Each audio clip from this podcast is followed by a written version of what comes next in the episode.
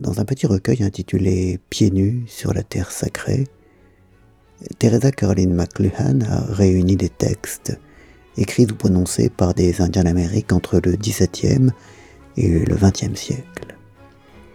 On y découvre des discours, des propos, des extraits de lettres, des morceaux d'entretien, qui disent la relation entretenue par les Indiens avec la terre, les arbres, les plantes, les animaux, le ciel, proximité avec la nature et le respect qu'ils avaient pour elle, leur rencontre et leur rapport avec les Européens, puis les néo-américains, leur incompréhension mutuelle, l'immense malentendu qui les sépare. Il existe certainement de multiples raisons à ce malentendu. L'une d'elles me semble être l'approche contraire que les uns et les autres ont des choses, la tournure inversée d'esprit. Les Indiens appréhendent le monde sur le mode de l'analogie, les Européens sur celui de l'analyse. L'analogie discerne les correspondances, les identités partagées, les résonances chantées par euh, Ralph Waldo Emerson, le sentiment océanique de Romain Roland, l'esprit et la magie des lieux. Elle est naturellement animiste et respectueuse de l'unité de la maison commune. L'analyse, quant à elle, repère les différences, distingue, décompose, voit la partie avant le tout et dans le tout voit la partie. Elle dénombre et démembre et voit le territoire, le territoire charnel fait d'histoire et de liens, comme un espace. La Terre a été créée avec l'aide du Soleil et elle devrait être laissée telle qu'elle était.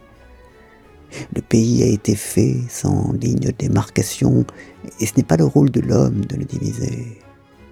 Je vois les Blancs s'enrichir à travers tout le pays et je connais leur désir de nous donner des terres sans valeur.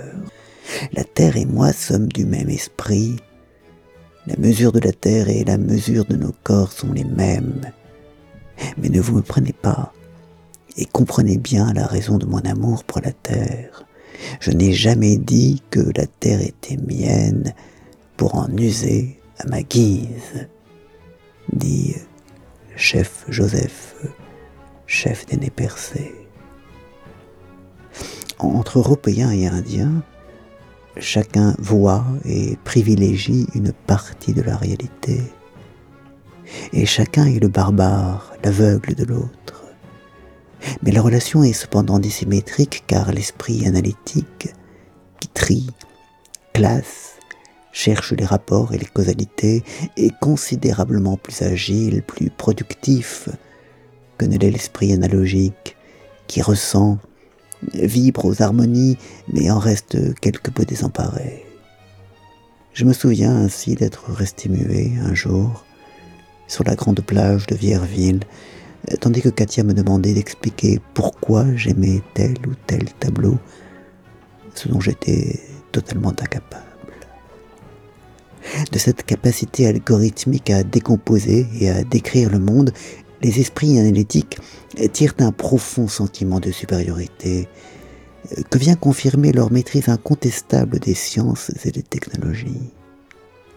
Pas un seul instant, les Européens et les néo-américains n'imaginent qu'ils aient de leur côté quelque chose à apprendre des Indiens. Cette hypothèse ne leur traverse pas l'esprit, elle leur est strictement inconcevable. C'est pourquoi ils agissent avec l'extraordinaire condescendance qu'on sait, persuadés d'être ceux qui apportent la lumière au monde. Nous savons quelle haute estime vous portez aux gens d'enseignement donnés dans ces collèges, et que l'entretien de nos jeunes hommes pendant leur séjour chez vous vous coûterait très cher. Nous sommes convaincus que vous nous voulez du bien avec votre proposition et vous en remercions de tout cœur. Mais vous qui êtes sage, vous devez savoir que chaque nation a une conception différente des choses et par conséquent, vous ne prendrez pas mal s'il se trouve que nos idées sur cette sorte d'éducation ne sont pas les mêmes que les vôtres. Nous en avons fait l'expérience.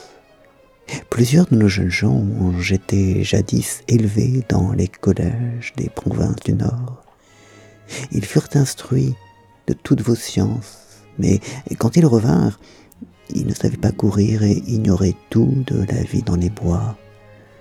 Incapables de faire des guerriers, des chasseurs ou des conseillers, ils n'étaient absolument bons à rien.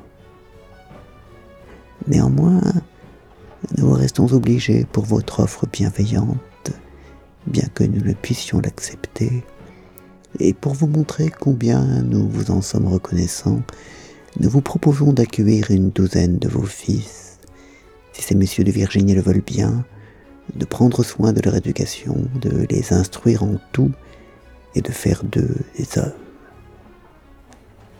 Telle est la déclaration faite en 1744 par des représentants des six nations au commissaire du Maryland et de la Virginie qui avait proposé que les jeunes Indiens aillent faire leurs études au collège William and Mary à Williamsburg.